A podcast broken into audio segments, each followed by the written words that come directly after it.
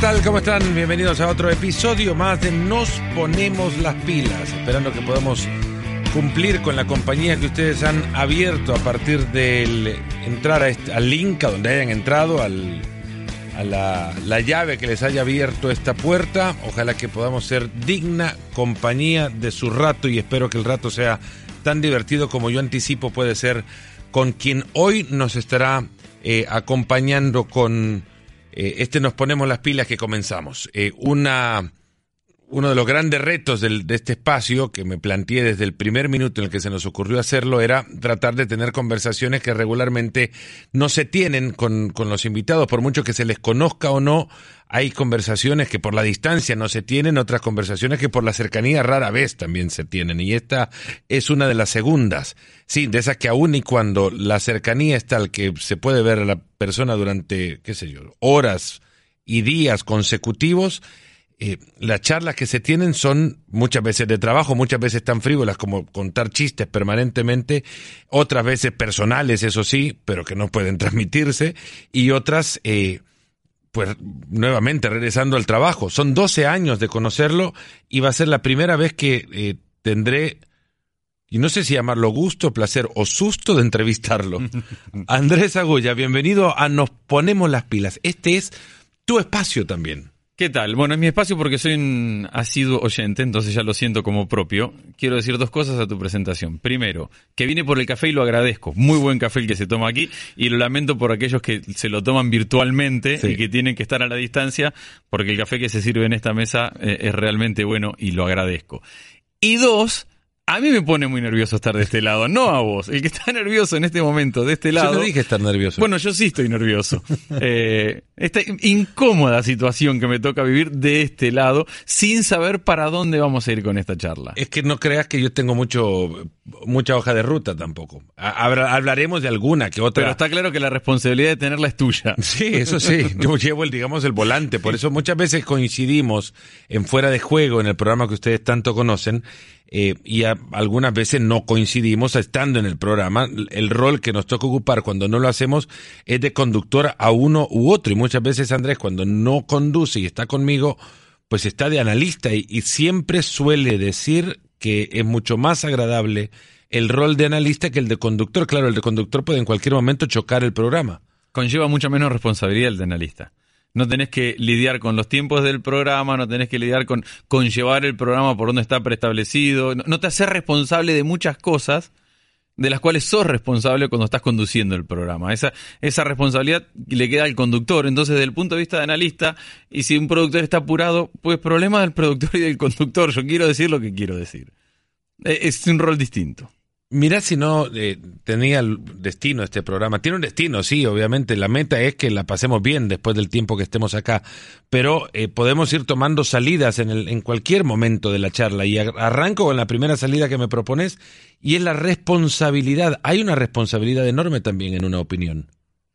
Hay una responsabilidad enorme de cualquiera que sale en los medios, me parece a mí, o así lo tomo yo. Eh, creo que la responsabilidad tiene que ver con el compromiso que cada uno asume en posicionarse y dar una opinión o dar una información o transmitir un mensaje a, a través de un medio de, de comunicación. Y creo que esa responsabilidad, eh, aquellos que lo hacemos desde la pasión que nos genera este trabajo y esta profesión, la tenemos que recordar cada día. Es muy lindo correr atrás de la opinión que genere eh, hacerse viral, es muy lindo correr atrás de la noticia para tenerla más rápido que los demás sin, sin chequearla o, simplemente pensando en que poniéndola primero, sin importar la consecuencia que traiga, eso nos va a generar una reacción mayor, pero creo que tenemos que tener un grado de responsabilidad, sobre todo en estos momentos donde es tan, tan fácil herir susceptibilidades, donde se cruzan barreras por la inmediatez, por la cantidad de medios, porque todo el mundo tiene hoy la posibilidad de ser un, un generador de información a través de, de la tecnología que tenemos.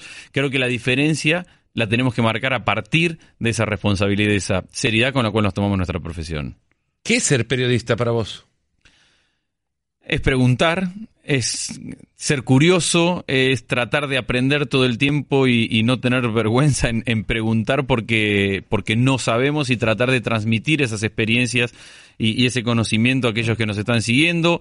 Es tratar de ser un interlocutor entre aquel que está escuchando o viendo y quiere entender o aprender algo más de una persona en caso de una entrevista, de un evento en caso de, de, un partido o de un evento deportivo. Eh, creo que es la responsabilidad de informar eh, y en esto, y sobre todo en estos tiempos que, que se viven, hacerlo, es verdad, siempre desde el punto de vista de la opinión, porque porque siempre la información y la opinión es totalmente subjetiva, eso de la, de la objetividad del periodismo es, es un debate eterno y siempre lo hacemos desde la subjetividad, pero sí desde el compromiso de hacerlo seriamente, por estos tiempos donde somos tan sensibles a vincularnos de un lado o de otro en cualquier aspecto de la vida, deportivo, político, social, siempre hay dos bandos y, y, hay mucha gente que funciona para uno y otro bando y el compromiso nuestro es ser de nuestro propio bando y de nuestras propias opiniones. Y del bando de la objetividad informativa y desde la subjetividad tratar de aprender, aprender de otras subjetividades y respetarlas. Claramente. Eh, a ver, lo de la objetividad es un, es un juego de palabras. Siempre se dice el periodista tiene que ser objetivo. Bueno, hay, hay ciertas cosas que, y no planteo un debate a partir de esto, pero hay cuestiones que son totalmente objetivas, que son tangibles y que parten también de un respeto a principios de la profesión que te obligan a ser, en ese caso, totalmente objetivo. Hay, hay números en una catástrofe Sí, hay, números en un resultado. Pero la forma de presentarlos es donde, es donde entra tu subjetividad. Claro. Que no es un cuento chino, dice John Carlin. Que no tiene que ver con qué relevan a, a, qué le das más importancia. Y lo haces genuinamente desde lo que a vos te parece es más relevante en, en, un incidente, en un accidente, en un resultado. Eh, desde el momento que vos haces hincapié o pones hincapié en un número o en otro, o en el acontecimiento por encima del número o el número por encima del acontecimiento, desde el momento que vos priorizás cómo transmitir esa noticia o esa información, que es totalmente objetiva, porque el partido terminó 2 a 1, pero... No puedes decir otra cosa. No puedes decir otra cosa que terminó 2 a 1, pero si a vos te parece más relevante el 1, porque le sirve para el partido de vuelta, que el 2, que lo o, desde el momento que vos decidís cómo presentar la noticia, ahí entra la subjetividad. Que para mí la subjetividad está muy maltratada públicamente y es lo grandioso que tenemos como, periodistas, porque la subjetividad está relacionada con, y a nosotros nos pasa en, la cotidianidad del, fútbol, que es un ejemplo muy, muy básico y muy simple. Eh, si hablas más del Real Madrid, sos en contra del Real Madrid. No, porque sos subjetivo en contra del Real Madrid. Si hablas bien del Real Madrid, no, tenés, no, tiene no tiene validez tu opinión porque sos del Real Madrid.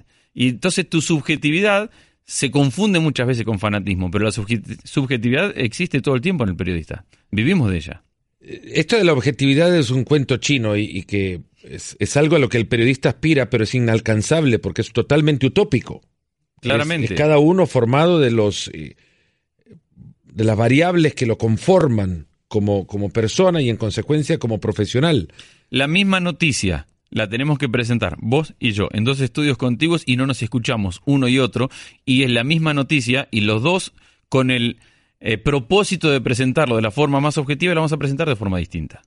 Habrá coincidencias, pero Habrá coincidencias muchas. Se relativizarán ciertos aspectos eh, más en vos o menos de los que yo contrariamente lo, lo presentaría y eso es eso es cierto y esa es la realidad de, la, de la, profesión, no parte de este momento tampoco, aunque este momento sí te eh, compromete también a entrar, a estar, queriendo o no, más en contacto con quien te ve. Y esto te hace, eh, en algún momento te puede convertir en una persona de las masas o persona para las masas. Sí, claramente. Y, sobre todo... Y, las quiero diferenciar. el, de las masas te implica eh, llevarte a que el, el interés de tu información o comunicación te lleve a un destino lejano a la profesión, viralizarte, por ejemplo. Sí, que está tan de moda. Y para es servir a la profesión aún y a pesar de la reacción de, de ¿Qué es el objetivo que deberíamos tener? Eh, no estás acá para, para contentar a nadie o satisfacer nada más que los principios fundamentales del equilibrio informativo. No, estamos aquí para transmitir un, mensaje, para transmitir una opinión, para hacer una pregunta, eh, eh, para que la gente aprenda con nosotros cuando, cuando vea por, por televisión. Es verdad que hoy ha cambiado mucho el tema de, los medios a partir de la viralización, como, lo mencionás. Entonces, eh, incluso los propios medios toman en cuenta gente que, les va a aportar desde las redes sociales, desde la viralización, desde sumarle más seguidores. Eh, y los periodistas tenemos que de alguna forma defender el espacio que creemos que nos corresponde de, de informar, de preguntar, de transmitir y, no simplemente de, de generar en redes sociales un movimiento o una reacción por parte de la gente. Pero también tenemos un, eh, esto de las redes sociales y de los nuevos medios nos abre un compromiso mucho más grande. La gente sabe mucho, a la gente que le hablamos sabe mucho, y te genera el compromiso de estar todo el tiempo a la altura de la gente que te está siguiendo y te, está exigiendo. Años atrás vos no tenías esa reacción. ¿Quién era tu, tu, digamos, figura periodística a seguir creciendo? No la tuve. Eh, Víctor Hugo. ¿Nunca supiste cuántos hijos tuvo? No. No, no, Víctor Hugo Morales era en el momento en el que yo empezaba a soñar eh, periodísticamente, tenía una capacidad de, lenguaje, de transmitir y de explicar, y era una época donde se escuchaba eh, el fútbol por la radio, y, yo escuchaba los partidos que transmitía Víctor Hugo Morales y, los estaba viendo, me los estaba imaginando. Entonces esa, esa capacidad de transportarme al lugar o de transportarme a sentimientos, yo la admiraba eternamente. Y te lo pregunto porque eh, ahora pues habrá hasta algunos que pensará que porque te sigue tiene la obligación de saber qué hay detrás de vos.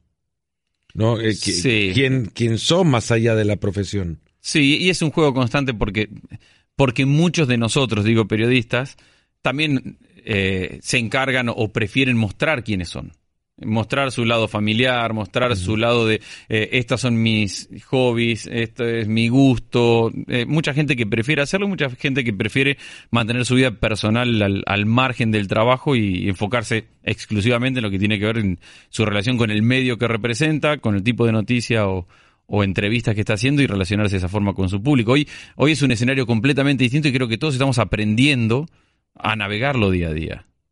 ¿Te molesta la crítica en, en redes sociales? ¿Hasta qué punto, digamos, te molesta? Y no lo, no lo Me molesta menos ahora. No lo quiero contar para darle secreto a quien eh, pueda llegar a tocar esa tecla que No, yo lo cuento. A mí me molesta mucho el insulto.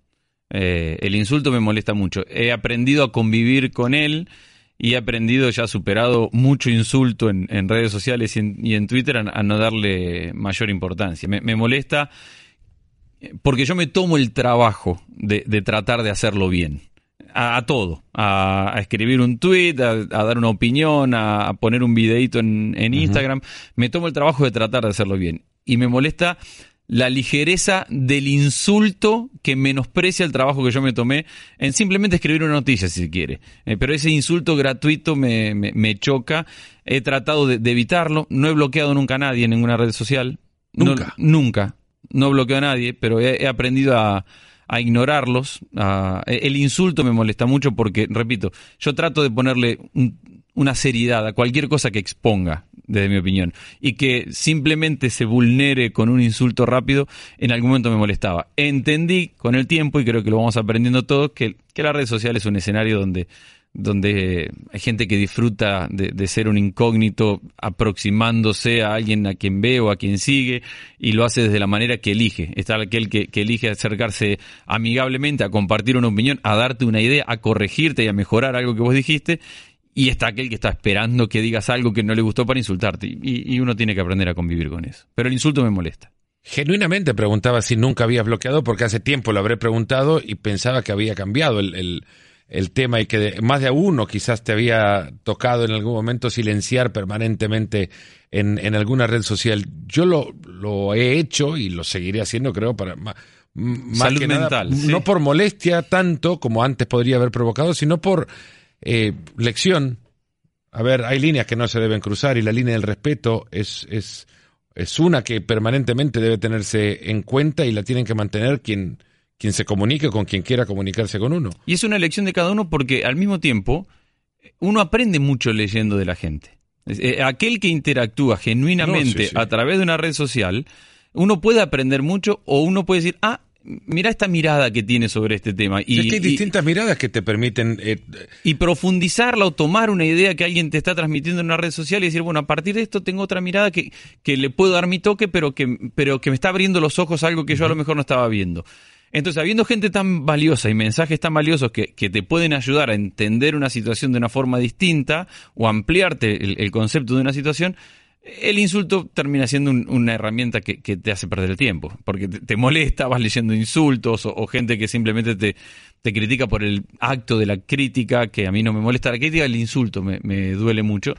Entonces creo que es sano concentrarte en aquellos que, te generan muchas veces un debate interno. Ah, esta es una buena idea, también, también puede ser por ahí. A Agulla ESPN es tu eh, cuenta en todas las redes. Menos en Instagram, que es solo a Agulla. solo en las demás es a Agulla-ESPN. ¿Cuál es la que más te gusta? ¿Con cuál disfrutas más? Y paso mis momentos. Yo creo que ahora es Instagram. Eh, eh, nunca disfruté mucho Facebook a nivel profesional. Me, gustó más a nivel personal. Eh, sí tuve la época del furor de Twitter y, la compartimos por muchos años. De, Es más, hay que decirlo. vos me abriste la puerta a Twitter. Cuando estábamos... No conocía la red hasta que un día nos encontramos y me dijiste, me explicaste de qué se trataba y te convertiste en mi primer eh, seguido. La, la primera persona en la que seguí. Mi primera persona fue Tony Canan, piloto de, IndyCar, porque yo descubrí Twitter en la previa a unas 500 millas de Indianápolis y Tony Canan era uno de los, de los pioneros. Bueno, en algún momento me enganché mucho con Twitter porque, porque esa genialidad de la, de la inmediatez de, relacionarte con gente, de, poder acercarte tanto a la información y tratar de, Fue el primer camino para relacionarte tan rápido con la gente. Entonces en algún momento me entusiasmé mucho con Twitter. Lo sigo haciendo, pero ahora me divierte mucho más Instagram. Eh, así que me parece que tiene que ver con las redes sociales que también van cambiando y, y todos vamos persiguiendo a, cuál es más entretenida en el momento. ¿A cuál te gusta más? Yo también eh, creo que en Twitter me informo, me, apoyo más de lo que podría yo hacer que se apoyen en mí hoy en día. Eh, hay, hay días en los que comunico más que otros. Podría pasar un día completo sin poner absolutamente nada en Twitter. Dejé de ser aquel que en Twitter ponía em, incluso pensamientos momentáneos o, o del momento y sin sentido profesional, o, he dejado, lo seré en algún momento seguramente, pero he dejado de serlo. Dejé de comentar mis universos, por ejemplo, en Twitter, que alguna vez sí lo hice. Bien. Eh, los Oscar también lo hiciste. Los Oscar también he comentado y, y, comentaré algún momento siempre y cuando tenga muchas películas o siempre y cuando haya invertido mucho en las películas en las que están eh, nominada, sea por sentimiento, por, por historia o, simplemente porque pagué una entrada para ir a ver una película mala y no la quiero ver ganar.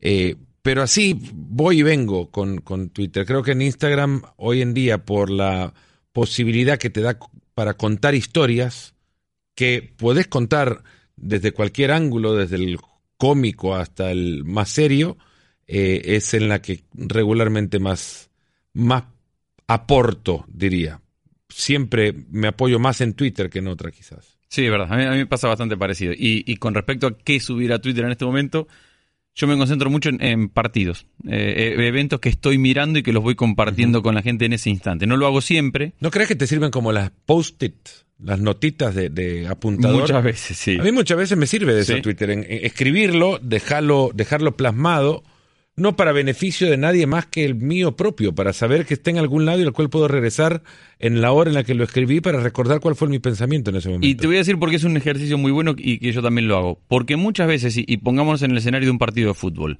lo analizamos o se analiza un partido muchas veces desde la sensación que quedó del partido. Eh, vos arrancaste mucho mejor que yo, jugaste 20 minutos donde yo no tocaba la pelota, me diste un paseo, después de contragolpe yo te metí un gol y terminé ganando el partido y, jugando bien. Y, el comentario final es que eh, eh, gané el partido y, que lo jugué bien y que con comodidad. Y lo más fácil es olvidarse que hubo 20 minutos en los cuales vos me diste un paseo donde yo no pude ni ver ni tocar la pelota, que hubo un accidente que cambió todo eso y eh, anotar, que puede ser en Twitter ahora o cada uno tomar sus notas de los momentos del partido, nos lleva después a hacer un análisis más completo y no hacer un análisis desde la, desde la sensación que nos dejó el partido, sino de explicar que el partido tuvo sus momentos.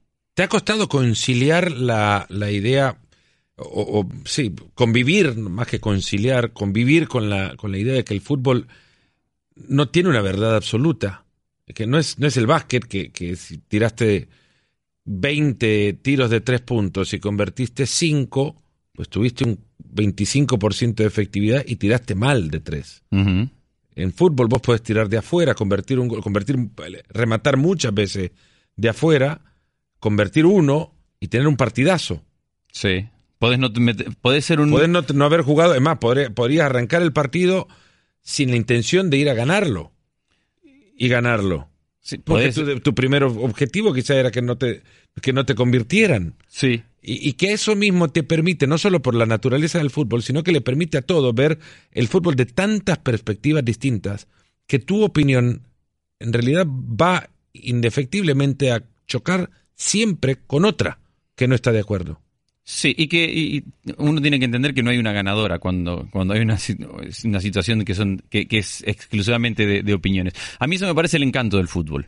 Eh, creo que ese es el, encanto, es estar sentado viendo un partido que estás transmitiendo y por algún motivo eh, leo el partido de forma distinta cuando lo estoy transmitiendo que cuando lo estoy mirando eh, en casa sin, sin mayor interés, como, como, que me meto mucho más en el partido. Entonces, tratar de entender lo que está pasando en el partido y tratar de transmitirlo no te lleva a, entender absolutamente todo y habrá gente que tenga otra mirada y que probablemente eh, sea la correcta, pero cuando te metes en un partido y, y tratás de ir entendiendo cada jugada, cada movimiento, cada situación, a mí me parece lo más entretenido del, juego. Eh, me parece sumamente apasionante. Acción y reacción. A, esta acción, esta consecuencia. A este movimiento de uno, eh, hay una parte de ajedrecística, si se quiere, cada día más en, en el juego. Pero que se mezcla con, con emociones.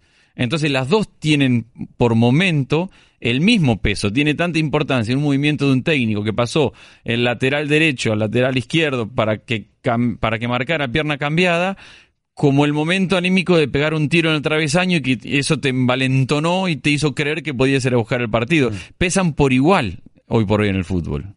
Una vez me dijo un, entrenador, eh, habiéndole comentado sobre un partido que en realidad me daba la sensación de no haber visto mucho más que un montón de gente corriendo detrás de una pelota, me, me hizo ver lo que después destapa otra profundidad, como otra capa de análisis, otra, u otra capa analítica del, del partido, que es ver a don, en el fútbol cosas que pasan cuando en la capa superior da la sensación que no está pasando nada. Exactamente. Y hay muchas cosas pasando en esa... Para explicar que no está pasando nada. En ese dinamismo Sí, eh, que, parece eh, totalmente muerto o, en un campo árido, hay, hay gente que todavía ve flor.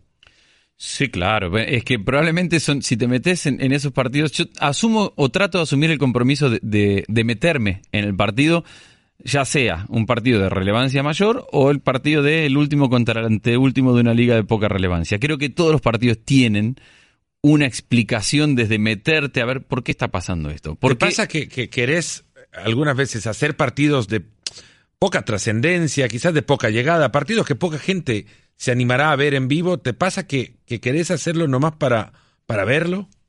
Que lo, querés transmitir, que lo querés estar involucrado en el, comentario del partido para que eso te, no, no, digo que te obligue, pero para que eso te, sí, evidentemente, force a ver el partido. A mí me parece que es mucho más fácil comentar un partido bueno y un partido de equipos buenos que un partido menos relevante de equipos desconocidos. Y eso me genera mucho interés, contestando tu pregunta, de meterme en ese tipo de partidos. Porque si vos relatás un Real Madrid-Barcelona o comentás un Real Madrid-Barcelona, pues conoces a los 16 jugadores que pueden tener intervención de cada equipo y sabes en qué posición puede jugar, cuál es la reacción ante cada situación, si van con la derecha o con la izquierda, si enganchan para adentro o enganchan para afuera, qué alternativas puede tener ante determinadas situaciones de juego, porque los conoces mucho a ¿No te preocuparía la reacción de la gente ante el comentario, tomando en cuenta que son millones los que te pueden estar viendo? No me preocupa por, por el compromiso que yo asumo a, tratar de hacerlo bien. Eh, sí en algún momento y cuando empecé con esto, me daba cierta inseguridad poner opiniones de por dónde yo creía que iba el partido he ido ganando seguridad después con, con el correr de los años, en, en, creer que acierto muchas veces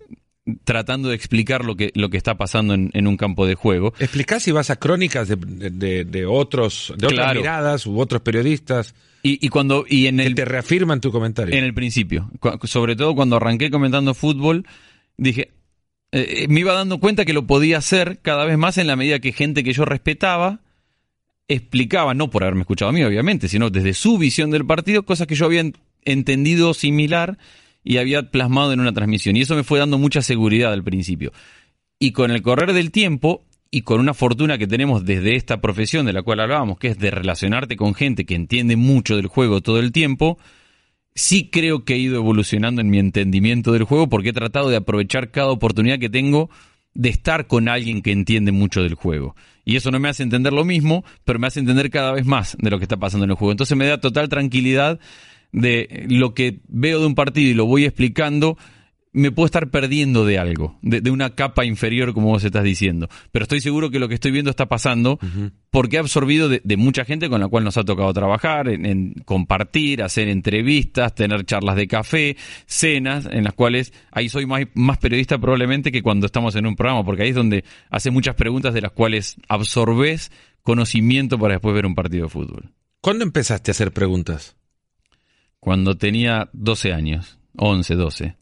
Antes no preguntaban nada. Antes, no antes, preguntaban naturalmente, pero no, no me daba curiosidad preguntar. En Argentina se dio en los 80 que vino el furor del cable, de, la televisión por cable. Yo soy de una ciudad chica de unos 20.000 habitantes y, y, por esas cuestiones que mezclan la política con los medios, se abrieron dos compañías que distribuían cable porque uno era de un partido político y el otro de otro, y la forma de competir que tenían es hagamos programación local, entonces eh, juntemos un grupo de chicos y hagamos un programa de chicos y para chicos. Y éramos un grupo de 10, 12 amigos que empezamos a hacer un programa a los 12 años de chicos para chicos y fui el único de ese grupo de 10, 12 que siguió para el segundo año. Porque ya los otros empezaron a tener otros intereses y a mí me gustó mucho lo de tener el micrófono, lo de preguntar, lo de, lo de averiguar. Y a partir de ahí eh, no he hecho otra cosa y no sé hacer otra cosa. O sea, ya, algo sabrás hacer. En este momento. ¿Cocinar? Sí, pero no, no como para vivir de cocinar. Yo no, sé hacer otra cosa al nivel de que puedo vivir de, de, otra cosa que sepa hacer. Entonces, a partir de ahí, sin quererlo, nunca me propuse o nunca tuve que pensar qué me gustaría hacer. A partir de ahí ya fui periodista. ¿Qué te genera entrevistar a alguien? Uh, me genera mucha curiosidad. dependiendo del escenario, eh, entiendo que, hay distintos escenarios de, entrevistas, obviamente. Está la entrevista de, campo, termina el partido, dos, dos, tres preguntas. La que le hice yo a Tomás Vermelen en el Mundial, por ejemplo. ¿Cuál hiciste? ¿No viste la nota que le hice a Vermelen? No la vi. Estábamos en la, en la previa al partido de Bélgica. Eh, Inglaterra, bueno, dos días antes de que se cruzaran las semifinales de la Copa del Mundo y fuimos a entrevistar a Roberto Martínez, una brillante gestión de, Gaby Ruiz y entrevistamos al entrenador de la selección de Bélgica, pero antes había jugadores que habían sido designados para interactuar con medios de comunicación a dos días de la semifinal de la Copa del Mundo. Toma en cuenta la relevancia que tiene además ese enorme partido, ¿no? Ese, son eh, bueno, el, puede el partido más importante para todos los jugadores de Bélgica en ese momento y aparece Thomas Vermeulen en, en escena y, y está enfrente mío, tenemos todo el equipo ahí puesto y le pregunto a, a Thomas Vermeulen, eh, hola Thomas, ¿cómo estás? Y él me responde bien. Bien. Y se fue. Bueno, estaba, estaba bien. Sí. por lo menos averiguaste algo que no sabías. Exactamente, todo podíamos. El titular era Thomas Vermeulen, está bien, está bien, a dos días de jugar una semifinal de la Copa del Mundo. Eh, hoy, en otro nivel de entrevista, ya. Ese no es entrevista. Obviamente, pero en, otro nivel de entrevista con respecto a la que yo te decía de, la, de, la, de la fuera de campo, cuando uno se sienta con un protagonista a hacer una entrevista, lo que me genera es el desafío de, llevar a ese deportista a un ser humano. Que, que el que me responda sea un ser humano y no sea el deportista que ya sabe cada respuesta. E, ese es el desafío que me genero a mí mismo, porque es donde empiezo a ganar interés. Si no me aburro yo de mi propia entrevista. Si, si empiezo a hacerte preguntas, si todas tus respuestas son, no, estamos muy contentos, el equipo está bien, trabajo toda la semana, llegamos bien, estamos cómodos, somos conscientes del trabajo que tenemos. Si, si conseguís todas respuestas como esa, yo me aburro de mi propia entrevista. Superar esa barrera y que el entrevistado abra eh, la, o cruce esa barrera de deportista quitar a la de ser humano es como el desafío que me moviliza y una vez que, te abren esa puerta, ahí empiezas a lo más rico de tratar de aprender y de escuchar la, vivencia. Eh, uno con la... Cuando va creciendo y se va poniendo más viejo, empieza a entender que, lo que te está contando la otra persona cuando hace una entrevista es una vida que él eligió y que, vos elegiste otra. Y a mí me da mucha curiosidad saber por qué la gente elige la vida que, lleva, que lleva adelante, por qué eligió un camino de la vida y no eligió otro. Eh, y entonces eso me genera mucho de tratar de, entrevistar al ser humano por encima del, deportista. ¿Cuál habrá sido la, entrevista, y, nos vamos a quedar en esto un rato, la que, la que más te costó conseguir? Y, quizás la que más aprecias, no por lo que preguntaste o, por lo que te respondieron, sino porque era esa entrevista la peleaste, la tuviste que luchar de llamadas van, llamadas vienen y, quizás eh, incertidumbre si se habiendo invertido lo que se invierte para poder mover o movilizar un equipo de producción, eh, la incertidumbre de saber si, si se hace o no, ¿existe? Bueno, tengo dos ejemplos, uno bueno y uno malo para contarte rápido. Primero te cuento el malo. Eh, trabajé mucho para tener una entrevista con Juan Pablo Montoya cuando el piloto de Fórmula 1 venía a probar un auto de NASCAR a Indianápolis y Jeff Gordon, piloto de NASCAR, iba a girar en el Fórmula 1 de Montoya. Todas las llamadas que te imaginas, todo el, trabajo de, de, tratar de tener esa entrevista, finalmente lo consigo a partir de un sponsor que comprometa que Montoya nos iba a dar la entrevista, yo movilizo, viaje, producción, tengo la entrevista con Montoya, llegamos al lugar, no, no voy a hablar. No, pero que Juan Pablo... ¿Pero eso te lo dijo a ti o...? Eh, no, no, me lo hace saber, entonces a través del, sponsor que, que, le digo, bueno, me dijiste que iba a hablar, finalmente lo traen a Montoya que se sienta y no logré sacar en toda entrevista, ni editándola después, cinco palabras juntas. Eh, ni una frase como para decir, la de Vermalen. Ni la de Vermalen saqué. O sea, eso, te, daba para una página más o menos. Claro, porque está bien a dos Está bien. Entonces me tocó que Montoya era, sí. Eh, Monosílabos y gestos. Eh, porque él no, él no quería hacer entrevista. Otra que nos costó mucho trabajo, digo no, porque fue a, cuestión de ESPN y que me marca mucha. ¿Alguna vez Montoya te, te recordó aquello? No. Pero después he tenido, por ejemplo, otras entrevistas buenísimas con Juan Pablo. Cuando viene a correr NASCAR, me tocó un día que, bueno, vamos a tener 10 minutos con Juan Pablo en, eh, en Nueva York. Era. Y entonces, habitación de hotel, vamos a tener 10 minutos con Juan Pablo, cómo aprovechar los 10 minutos. Él se sentó y charlamos 45. sin previo aviso, simplemente porque en ese momento le, gustó más la conversación y en aquel se quería ir, tendría algún otro compromiso, no quería dar la entrevista. ¿Fue la inmediata su mente eh, posterior a aquella negación de conversar? No, pasaron unos cuantos años después de eso, eh, porque esto ya cuando viene a NASCAR, pasaron unos cuantos años. Pero aquella me marcó porque yo tampoco tenía la espalda profesional como para decir, no, fui a Montoya y no me dijo nada y, es culpa de él. Yo sentía la frustración propia de haber movilizado todo eso y, no traer absolutamente nada. Eh, eh, sentía la responsabilidad.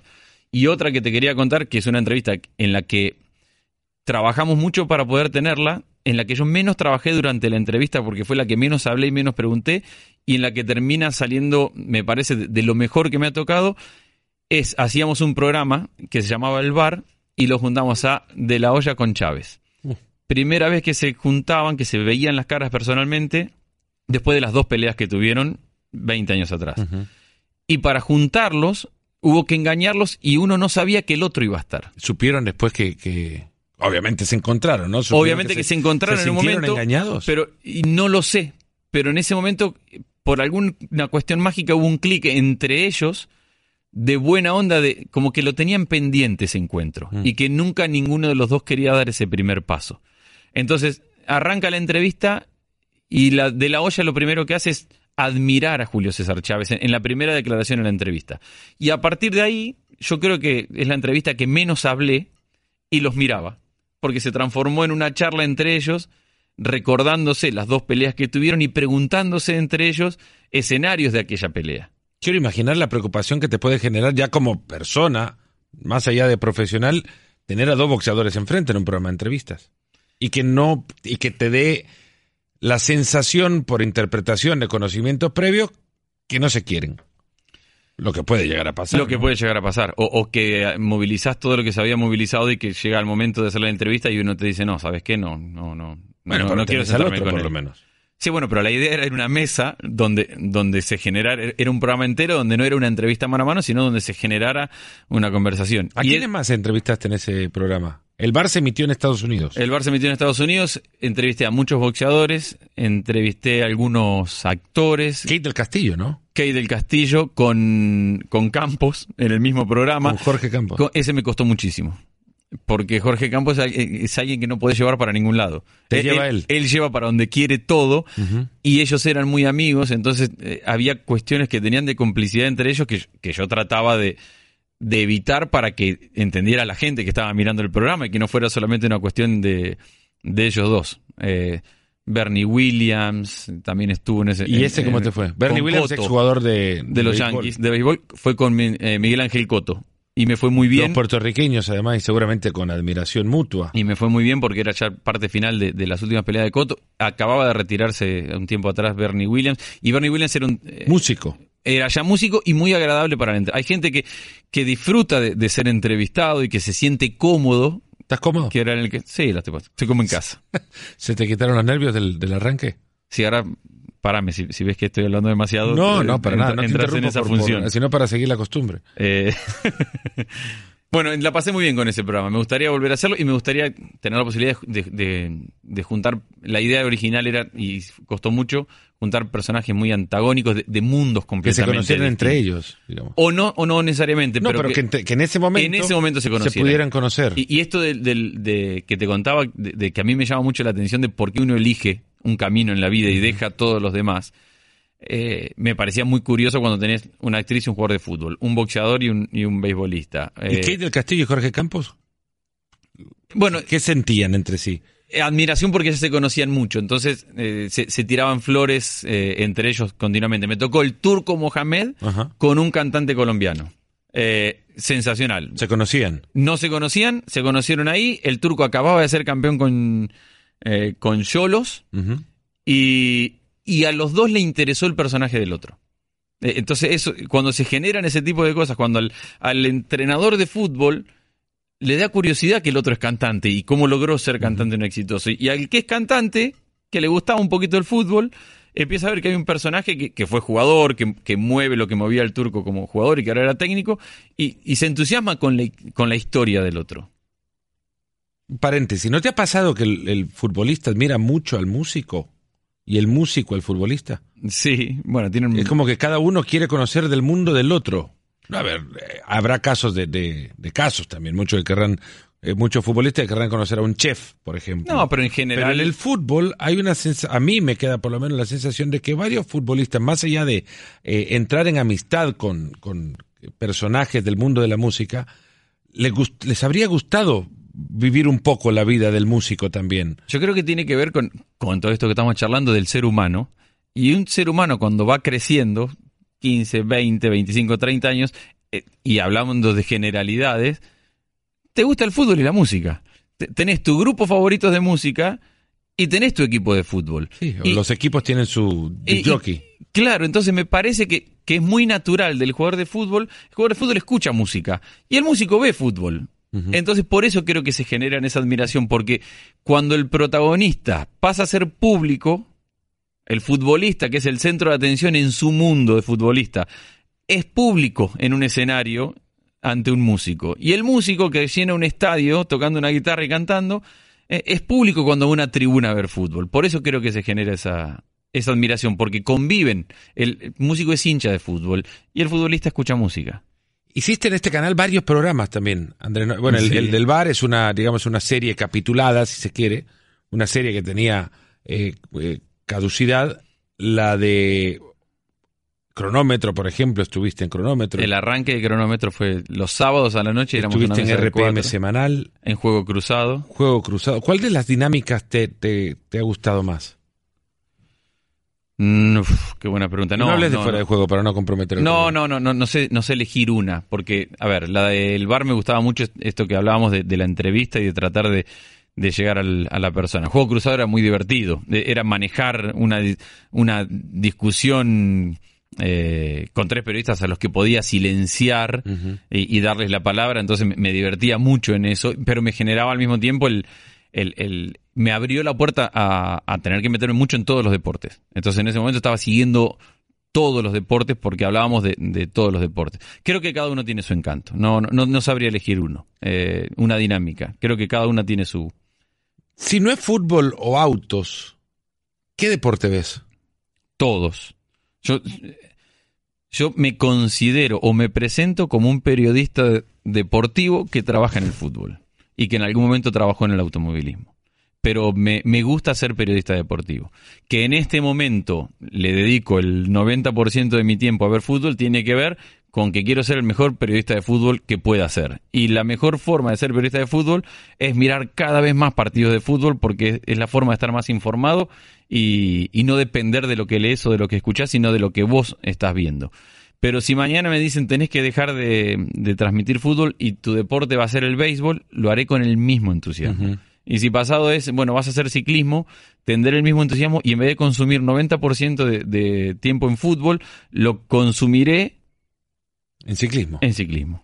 Y, y, me considero un periodista deportivo. Obviamente después, y eso lo sabrás, genera distintas reacciones estar en un deporte mucho más masivo, como es el fútbol, que en los deportes donde hay nichos más reducidos. Sí, a ver, genera reacciones igual. No, el, claro. Yo el atletismo, por ejemplo, y vos sabés, lo sigo eh, no asiduamente, pero en esa relación del 90-10, parte de ese 10% lo ocupa el atletismo y muchas veces, bueno, una o dos en el año me toca alguna que otra competencia y, y como en ese momento comento lo que estoy haciendo, pues también informo un poco y en alguna ocasión opino de, del, del, atletismo. Y, y habrá eh, quizá contadas ocasiones, y muy pocas, pero cuando entablas un debate ya de otro deporte con alguien que lo sigue en una relación 90-10, a la inversa, que esa persona uh -huh. sigue mucho más el atletismo, es una posición de, de vulnerabilidad eh, atractiva. Sí. ¿Por qué? Porque te, te, a mí por lo menos me expone a, a realizar que, bueno, no, la opinión ligera no es válida. Que la opinión tiene que venir estudiada y, y, bien argumentada. No puede venir porque por una casualidad acertaste en la opinión. En la opinión no se acierta. En la opinión o se tiene o no se tiene, ¿no? En se opinión, coincidirá con alguien claro, más en, en es, que, es hay un error en, en, en creer que el, el, resultado de un evento deportivo valora o, o valida una opinión y, y, que si vos tu opinión estuvo de acuerdo con el resultado deportivo eh, opinaste bien y que si no opinaste mal y, por eso no te y, gustan los pronósticos y eso no no no me gustan mucho los pronósticos a ver te puedo decir quién me parece que, que llega mejor que está mejor pero pero eh, imaginar partidos de fútbol me parece que es mucho más apasionante que, que ser un pronóstico. A ver quién va a ganar, el Liverpool o el Napoli. Y creo que cualquiera de los dos podemos imaginar 18 escenarios de partidos distintos que podrían ser reales. Uh -huh. Fácilmente. Desde en qué momento viene el primer gol, cómo cambia el partido, desde quién juega, desde... Podemos manejar muchos escenarios distintos. Entonces, un pronóstico termina cerrándote a uno de esos escenarios. Hace poco se dio el sorteo de la UEFA Champions League y ya nos metemos un poco también en opinión y quizás no, algo que suena un poco más a trabajo, eh, porque siempre hay una puerta para una segunda parte. Si quieren después hacemos más charla personal con Andrés, porque ya es hora, ¿no? De irnos metiendo un poco en actualidad. Sí. Y temas que se dieron recientemente que, eh, bueno, conozco un poco de tu opinión, pero me gustaría quizás ampliarla. Eh, Hablaste del, del, grupo C en la UEFA Champions League y tu definición me llamó la atención. A ver, no la definición del grupo, que todos creo que pueden coincidir, que es un grupo extremadamente complejo, sino la perspectiva desde la cual la complejidad aumenta o, es, o es, relativa a la, al impacto que pueda provocar la eliminación de este equipo, de cualquiera de los equipos en contienda de la, de la fase de grupos de la Champions. París Saint-Germain, Napoli, Liverpool y el Estrella Roja de Belgrado en el grupo C. De estos, uno se va a quedar fuera de la Champions. Bueno, dos se quedarán fuera de la Champions. Uno se quedará fuera de, de Europa. Otro irá a la Europa League. Pero quien vaya a la Europa League o se quede fuera de Europa, un impacto generará. Y será muy fuerte en, en al menos tres de los cuatro casos. Yo creo que nuestra responsabilidad es siempre ponernos en el, en el escenario de, de, aquel que trabaja desde un club y, mide su trabajo en, en, cómo compite y en qué y en qué expectativa tiene de la competencia. Obviamente el Estrella Roja ya está ya está hecho, ya está satisfecho, clasificó por primera vez una, a una fase de grupo de Champions después de ser campeón. La expectativa que tiene como equipo es completamente distinta a la que tiene el Liverpool que ha invertido muchísimo y que cree que ha armado un equipo para ser campeón. Y el Napoli, que viene con una buena generación y que le ha dado buenos buen fútbol y que le está necesitando dar un resultado más, que aspira a traer un técnico como Ancelotti que le dé ese salto de calidad. Y, y por otro lado, el Paris Saint Germain con todo lo que sabemos, Neymar, Mbappé, años de millones y millones para construir un equipo que pueda ganar. Entonces yo decía, cuando termine esta fase de grupos, hablaremos que todo ese esfuerzo de tantos años del Paris Saint Germain fue mano y que se quedó afuera en la fase de grupos y no pasa. Que Carleto Ancelotti no era el camino para que el Napoli diera el salto de calidad si es que el Napoli es el que se queda. Y que el Liverpool es un finalista que no supo cómo mantenerse en la elite si no logra avanzar la fase de grupos. Esa complejidad le genera el grupo. Creo que también está en nuestra responsabilidad, como periodistas, en matizar ese tipo de situaciones y en no medir como un gran fracaso que uno de estos tres se va a quedar afuera, cuando va a haber otros equipos mucho menores en cuanto a jerarquía, plantel, expectativa, que le ha tocado un grupo mucho más accesible, mucho más fácil, y que se va a meter en octavos de final o en cuartos de final. Muchas veces yo creo, me siento en esa responsabilidad de justificar que el fracaso del éxito no se mide porque uno terminó uno y lo, primero y el otro terminó en octavos de final. que, hay muchas cosas. Eh, si eso fuera así, nosotros no tendríamos trabajo. No, la medida. El que gana es bueno, el que pierde es malo. La, medida, evidentemente, parte desde el. Eh, desde aquello que conforma su expectativa. De, todos los, de todas las variables que han generado la expectativa, que todos la tienen en mayor o menor medida, todos tienen una expectativa una vez llegan a la Champions.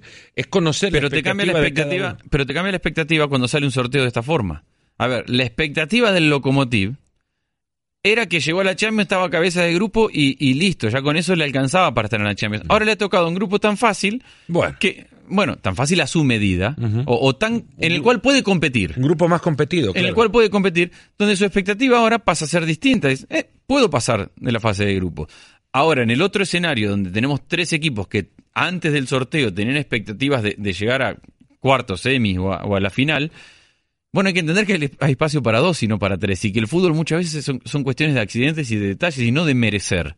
¿Cuáles equipos son aquellos que están construidos para que su expectativa no se modifique en función a un sorteo? Me parece que son los... Aquellos equipos que de cualquier grupo tienen que salir porque su obligación es otra, digamos, no obligación, su responsabilidad ante la, el sueño del final de temporada es otro. Sí, me parece que son los 8 o 10 que, están arriba. Hay un accidente... Hay más que antes. Hay más que antes. Eh, hay un accidente, me parece, y es que en esto del coeficiente, aquellos que vienen creciendo, caso Liverpool, te lleva varias temporadas de consistentemente competir bien en Europa para tener los beneficios de ser parte de esa élite, que significa bombo 1, bombo 2, eh, son beneficios de aquellos que se instalan, más dinero para comprar jugadores, que se instalan permanentemente en Europa. Entonces aquellos que le va a pasar al Inter ahora, le está pasando al Liverpool que va un paso más adelantado, espera que le pase el Milan que viene un paso más atrasado, en la medida que vas haciendo ese recorrido para instalarte en la elite, te van a pasar accidentes. Lo del Liverpool es un accidente que está en el bombo 3 y que genera que se dé este grupo. Entonces, uno de los tres va a quedar afuera y mi misión va a ser explicar que no es un fracaso rotundo. Porque te está tocando competir contra dos que son tan buenos como vos. Salvo que te bailen, Ahí sí será un fracaso rotundo. Claro, ahí sí será un fracaso rotundo. Pero si vos competís, me pasó mucho el año pasado con... Con el Atlético de Madrid, déjame anticipar. ¿O no? No, con el Napoli, con el Napoli Real Madrid, hace un par de temporadas, no el año pasado, hace un par de temporadas. Eh, a mí me gustaba mucho cómo jugaba el Napoli y lo veía cada fin de semana en la Serie A y, la máquina de Sarri y este equipo se enfrenta al Real Madrid, el Real Madrid tiene otra jerarquía, le juega bien el Napoli, pero con la jerarquía que tiene el Real Madrid en dos momentos 2-0, 2-0, los dos partidos, y, termina defendiendo, ahí está, tu máquina, que no aspira a nada, que no sé, pero está jugando contra el Real Madrid, ¿cómo, cómo no, no soy capaz yo de poner en contexto que un equipo de, jugadores que valen mucho menos dinero y que se ha armado con, otros recursos, va y se le planta y le juega bien al Real Madrid que después con jerarquía te gana el partido. Eso no es fracasar. Y es muy fácil, dicha esa palabra. En, el contexto de selecciones nacionales, sobre todo, pensando cómo también el, la cuota pasional o la variable pasional te lleva a que empeces a generar otra idea de cuál es el resultado ideal de ese equipo que, que además de quizás prepararse bien, de tener cuota de, jugadores buenos, porque no llegan a una selección jugadores malos, pero que en relación a la competencia, pues evidentemente tienen menor jerarquía, menor experiencia, eh, han sido situados ante situaciones similares en menor cantidad de ocasiones, pero esa cuota pasional te hace creer y elevar distintas variables más en, en fundamentos inexistentes, puramente subjetivos, como la pasión misma, que te lleva luego a creer que cada resultado negativo de ese equipo es un fracaso. Yo lo defino y, te lo decía hace un ratito. El día que digamos el que gana es bueno y el que pierde es malo, nos quedamos sin trabajo. Hay, para, 19 técnicos fracasados en cada ¿Para qué estamos acá si, si, no somos capaces de, tratar de, profundizar un poquito más? Y siempre me pongo, y, esto lo hablábamos esta semana en, Fuera de Juego, desde el lugar del equipo que, que pierde o que gana. Es decir, desde el lugar del Atlético de Madrid que el año pasado tuvo un accidente y se, en la Champions y, se recompone y, termina ganando la Europa League. Desde el lugar de aquel que está construyendo un equipo con aspiraciones de ir creciendo. Y desde el lugar de entender el contexto en el cual pasa mucho con la Roma. Eh, la Roma viene creciendo, tiene buenos jugadores, los vende. ¿Qué, dice el, hincha normal o, el, que simplemente ve el partido de fútbol? Eh, pecho frío, ¿para qué venden los jugadores? No son capaces de sostenerlo. Está en nuestra funciona explicar que son parte de un proceso donde el equipo tiene que cumplir. Al Arsenal se cuestionó eso durante los años. Con el fair play financiero. No solamente la construcción del estadio, sino el pagar un estadio que, eh, por el cual habían asumido un compromiso financiero importante y contextualizar o matizar los resultados y, el, y, una temporada en función de muchas otras variables que también afectan directamente la vida de un club, es cierto, es tarea, tarea nuestra. Eh, Andrés, nos vamos a ir, eh, vamos a ir cerrando el espacio, pero la última y sin comprometerte en nada más que en explicar cómo es esto. Eh, muchas veces, bueno, por los años trabajados en la liga, ahora te han nombrado casi que vocero oficial de la situación actual de los derechos de televisión del fútbol italiano. Sí. Como en tuit cabe poco. ¿Cómo se podría explicar que el fútbol italiano hoy no tenga un, una plataforma eh, convencional de, televisión para transmitir sus partidos hoy que tiene Cristiano Ronaldo, justamente. Eh, tiene una explicación que, que, es muy del negocio y no desde la pasión o de lo que queremos ver, y tiene que ver con que la Serie A cambió de, interlocutor internacional para vender sus derechos. Cambió de compañía que venda los derechos. Y la nueva compañía se propuso, incluso antes de, tener a Cristiano Ronaldo en la Serie A, el problema no, no empieza con Cristiano llegando, sino antes de, Cristiano se propuso en esta vorágine del fútbol que, lo que necesita es dinero todo el tiempo para seguir creciendo y manteniendo el, el nivel de crecimiento y competitividad, se propuso generar una cantidad de ingresos muy superior a la que se venía ingresando en los años anteriores. Entonces, el dinero que le piden a, las televisoras, a todas, es mucho mayor que al que se venía pagando en, los últimos años. Entonces, eso genera una negociación en la cual están todos los canales en este momento, en el cual la, la, compañía que representa la serie quiere sacar la mayor cantidad de dinero y todos los canales dicen, bueno, para mí me significa negocio pagar tanto X o Y, o cada, cada canal verá cuánto es capaz de pagar o cuánto le funciona pagar. Y, y en eso están, en tirar y aflojar y a ver hasta dónde llega cada uno, porque al final de cuentas es, muy bonito ver todo el fútbol por televisión, pero pero de algún lado hay que sacar los 200 millones para que vaya Neymar o, de, algún lado y de algún lado habrá que sacar también los 200, bueno, los, los millones que cueste llevar a Neymar o a, o a quien sea a sus televisores, en este caso a Cristiano Ronaldo, nuevo jugador de la Juventus en esta temporada. Nos vamos despidiendo de este episodio, nos ponemos las pilas agradeciéndole infinitamente a Andrés Agulla que nos haya acompañado.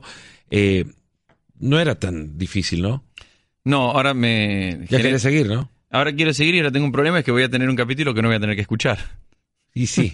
me genera ese problema. No querés, escucharte vos. claro, no, no, me quiero escuchar. Entonces tengo, voy a tener que esperar otra semana. Disculpame que lo hayas Para el siguiente episodio. El agradecimiento, Andrés, eh, un amigo de verdad que nos ha acompañado acá para, en serio, preguntar cosas que no nos, no nos preguntamos o regularmente no nos preguntamos en los pasillos en los que tantas veces nos, nos vamos encontrando. Y siempre queda, ¿no? La puerta abierta para un capítulo más de, del mismo invitado, si quiera, aunque de ahora que me ha dicho que le he quitado la posibilidad de escuchar el programa o el, o el podcast, pues. También te digo gracias por el café. Y vale la pena volver a, a tomar este café, cuando quieras. No, ya sabes. Un fuerte abrazo a ustedes que nos han acompañado en este episodio de Nos Ponemos las Pilas. Se cuidan, gracias. Gracias por escucharnos. Busca ESPN Deportes en iTunes y TuneIn para más podcasts.